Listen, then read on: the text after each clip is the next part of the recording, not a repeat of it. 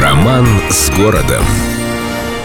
Глава, в которой есть почти все удобства.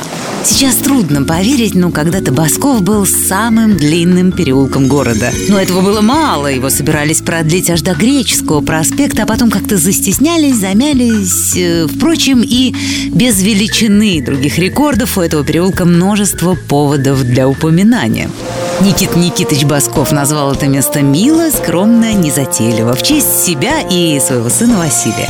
Над именем улицы думали вообще недолго, ведь большинство доходных домов здесь принадлежало именно семейству Басковых. Долгое время и улица Короленко носила имя потомков итальянца Баско, который приехал в Петербург на заработки, да так влюбился, что и домой не захотел. Но славу переулку все-таки принесли не владельцы местной недвижимости, а его прославленные обитатели. Так в доме номер 12 в 30-х годах 19 века жил поэт Алексей Васильевич Кольцов, которого Белинский назвал в свое время талантом небольшим, но истинным. В 35-м доме по Баскову переулку жил прославленный академик Лихачев. И, наконец, все в том же 12-м доме в октябре 1952 года родился Владимир Путин.